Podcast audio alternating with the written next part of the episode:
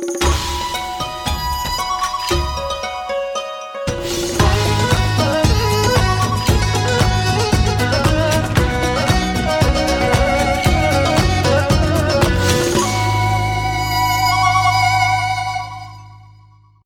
Emmanuel Macron et Ursula von der Leyen se sont rendus à Pékin du 4 au 7 avril sur invitation du président chinois Xi Jinping, première fois qu'ils remettent les pieds au Céleste Empire depuis 2019. Que signifie politiquement cette visite? Qu'ont-ils rapporté? Y a-t-il des gagnants et des perdants? Et finalement, est-ce une bonne nouvelle? Avant de répondre à ces questions que nous nous posons tous, je veux d'abord planter le décor historique. En effet, c'est à partir des années 60 que les pays de l'Occident avaient établi des relations avec la Chine rouge. Le Royaume-Uni avait ouvert le bal à cause de Hong Kong, sa colonie dont il fallait assurer l'avenir. La France avait suivi, sous l'impulsion du clairvoyant général de Gaulle qui suivait sa politique systématique de non-alignement. Venait aussi la Suisse, en raison de sa neutralité affichée, et puis tous les autres. Tous cherchaient un certain nombre de choses, à commencer par la paix et l'apaisement avec ce pays géant qui risquait d'exporter chez eux sa révolution, sujet d'admiration ou d'effroi selon le bord politique, et pour la plupart en fait les deux à la fois.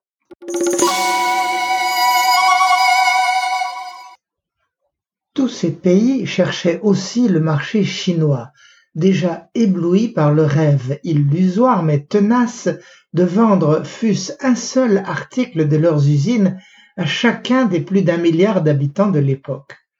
Au fond de leur cœur, ils espéraient obtenir en échange de leurs produits et de leur aide au développement une renonciation des méthodes militantes et violentes de la dictature du prolétariat. Ils espéraient en somme rendre la Chine bourgeoise comme eux-mêmes par l'enrichissement et l'assagissement au fil des générations. Dès le départ, donc, il y avait contradiction, car le fil rouge de la Chine n'est pas dans les générations, mais dans l'idéologie. Nos dirigeants poursuivaient des rêves naïfs, ils avaient pour excuse leur bonne volonté judéo-chrétienne et leur éducation pacifiste, leur besoin de trouver un terrain commun avec la Chine pour prospérer ensemble dans la paix. Ma foi, mis à part l'épisode de la révolution culturelle qui fut d'une violence extrême et replongea la Chine dans l'isolement et la terreur, ce programme de l'Ouest fonctionna pour une raison très simple. Après tant d'années perdues dans la terreur, à pourchasser ses universitaires et ses experts, la Chine avait besoin d'aide pour se développer et se nourrir. Par contre, en même temps qu'elle invitait les compagnies mondiales à s'installer avec leur technologie de pointe, ses dirigeants ne perdaient jamais de vue l'objectif discret de copier toutes les filières qui faisaient la richesse des Occidentaux, de rattraper son retard et à terme de concurrencer à travers les cinq continents les Occidentaux leur prendre leur marché d'Afrique, d'Amérique latine, de la terre entière, ce qui fut fait.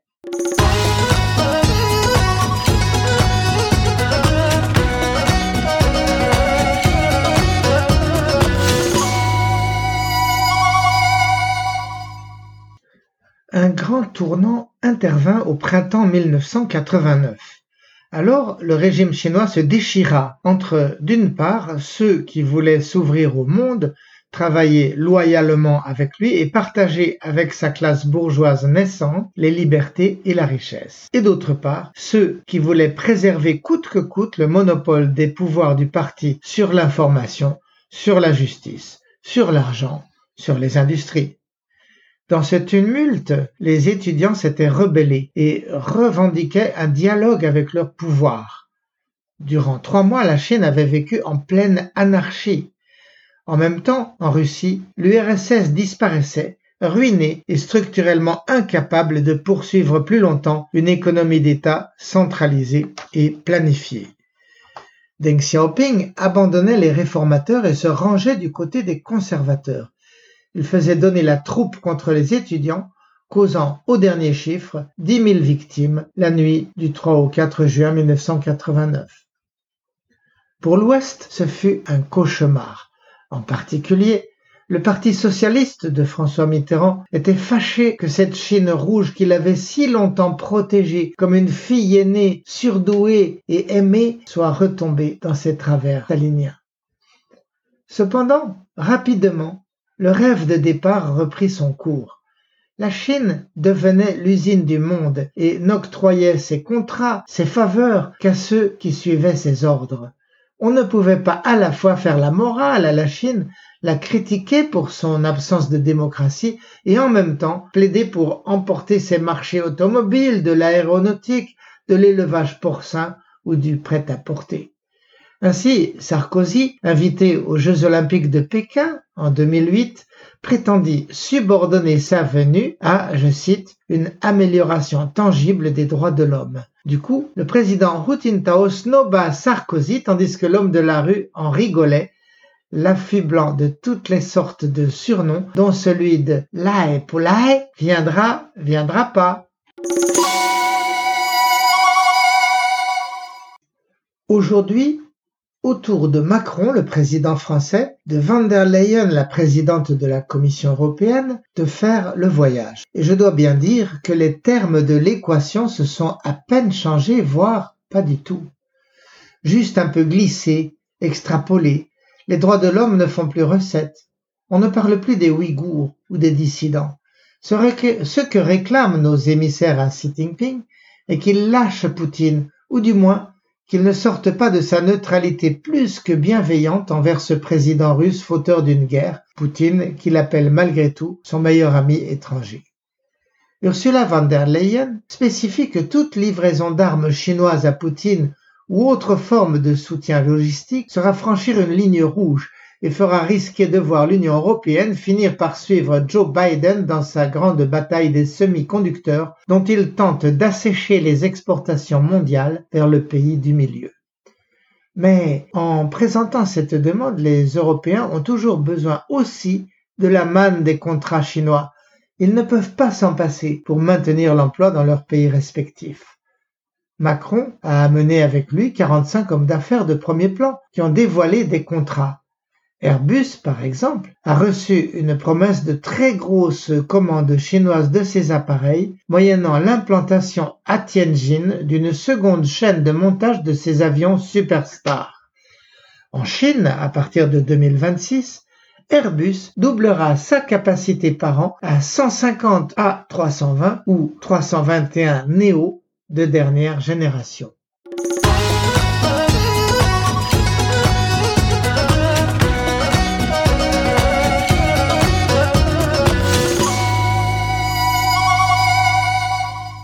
Macron et van der Leyen ont averti Xi Jinping de ne pas chercher à diviser les Européens. Ils ont cherché à, rassurer la Chine que l'Europe ne veut pas de guerre froide commerciale. Les différends commerciaux, dit van der Leyen, doivent se régler sur le tapis vert, à l'amiable en quelque sorte. On le voit bien, sous son apparence de fermeté, le discours des Européens est trouble, presque illisible. Le fait qu'un à un, à peine les trois ans de glaciation du Covid terminés, tous les Européens prennent la route du palais de Xi Jinping montre bien qui, dans ce bras de fer, est en position de force. La conférence de presse conjointe de jeudi 6 a été d'ailleurs frappante sous cet aspect. Tandis que Macron plaidait et multipliait les appels gestuels et les sourires vers son hôte, Xi Jinping maintenait un visage de statue et un silence de marbre. Le pire, c'est que Xi Jinping ne cache pas sa russophilie et ne rate pas une occasion de réaffirmer son sentiment anti-européen et anti-occidental. Il est d'ailleurs en cela lui-même doublement contradictoire.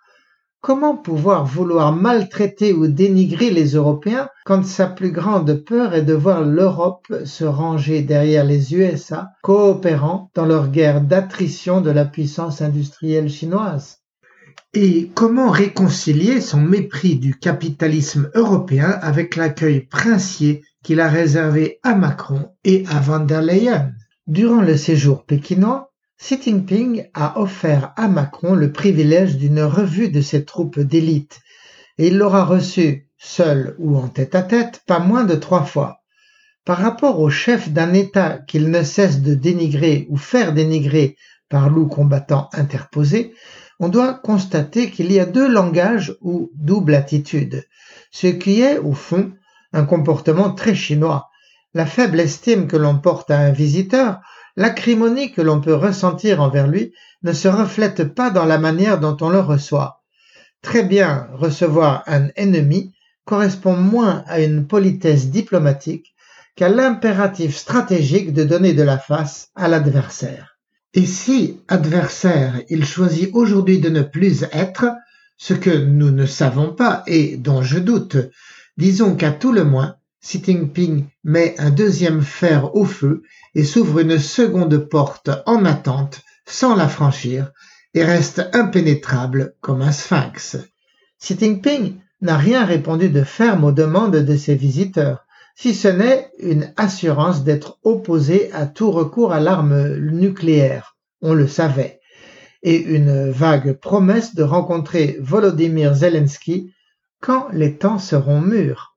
Pas un mot sur l'alliance sino-russe, ni sur une quelconque initiative chinoise pour arrêter cette guerre d'une manière qui soit acceptable pour l'Ukraine. Tout au plus, Xi Jinping s'est-il fendu d'une affirmation pompeuse mais vide en déclarant que France et Chine auraient la capacité et le devoir de sauvegarder la paix dans le monde. Un point peut-être encourageant tient au fait de l'excursion que les deux hommes sont en train de faire au moment où j'enregistre cette chronique, destination Canton, la ville-étape méridionale choisie par le visiteur français. J'ai commencé la chronique en évoquant la contradiction de tous nos pays d'Europe venant à la queue leu un à un négocier leurs affaires avec le géant chinois. Tout est là. Dommage que rien n'ait changé dans l'intégration européenne, car se présenter comme un bloc uni avec un gouvernement et un négociateur au large mandat serait la seule manière de forcer Pékin à traiter l'Union avec le même respect que celui montré à l'Amérique, au nom du seul sentiment que comprenne la Chine, à savoir la force. Il est vrai qu'au regard du temps historique, c'est à très grande vitesse qu'a émergé notre Union depuis sa création en 1957. En 66 ans, les États membres se sont donnés d'institutions démocratiques, d'un nombre de lois communes et d'une monnaie. C'est un laps de temps infiniment plus court que le millénaire qu'il a fallu à nos peuples pour créer leur nation. Mon espoir est que les pressions et les dangers de nouveaux empires émergents, comme ceux de la Russie ou de la Chine, conduisent les Européens à accélérer leur intégration. Je m'empresse d'ajouter que nous n'en prenons nullement le chemin. Les dix dernières années dans le monde ont au contraire exacerbé les tendances au populisme, au repli du multilatéralisme et à une stagnation de l'Europe au profit des débats purement nationaux, de la montée de l'extrême droite et de l'abandon par une de nos nations poids lourds de l'Europe, l'Angleterre tentée par le Brexit, avant de s'apercevoir, mais un peu tard, que c'était une chimère, avant de s'en mordre les doigts. La Chine, dans ce débat, garde toujours son image très ambivalente. Elle apparaît toujours comme un risque potentiel, une menace sous-jacente, un rival peu fiable, mais aussi comme la locomotive de l'économie mondiale, celle qui apporte toujours de la croissance, y compris à nos pays, en nous offrant ses produits pas chers à des prix accommodants et en nous achetant nos avions et nos parfums Dior. Elle se profile aussi comme un pays en route pour dépasser les États-Unis, voire les affronter militairement notamment pour prendre Taïwan qu'elle estime une province rebelle, ce qu'elle a forcé le monde entier à accepter. Les États-Unis ont lancé une guerre froide commerciale contre la Chine, non pas en raison de son génocide culturel du Tibet ou des Ouïghours du Xinjiang, mais dans l'espoir de conserver leur leadership monétaire et politique sur le reste de la planète, qui leur rapporte par dollars interposés un niveau de vie confortable ainsi qu'un droit de regard dans les affaires des autres nations. Les Européens ne veulent pas suivre l'Amérique dans sa bataille.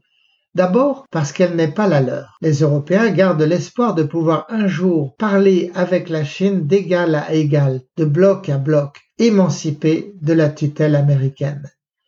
Ils résistent enfin aux appels de l'Amérique parce que Biden, après Trump, renforce son protectionnisme envers l'Europe comme envers le monde. Le pouvoir politico-financier des États-Unis est trop écrasant, il est inacceptable que Washington ait pu avec tant de facilité surgeler en peu de mois les 300 milliards de dollars d'avoirs russes placés à l'étranger fait réfléchir plus d'un, et pas seulement l'Europe.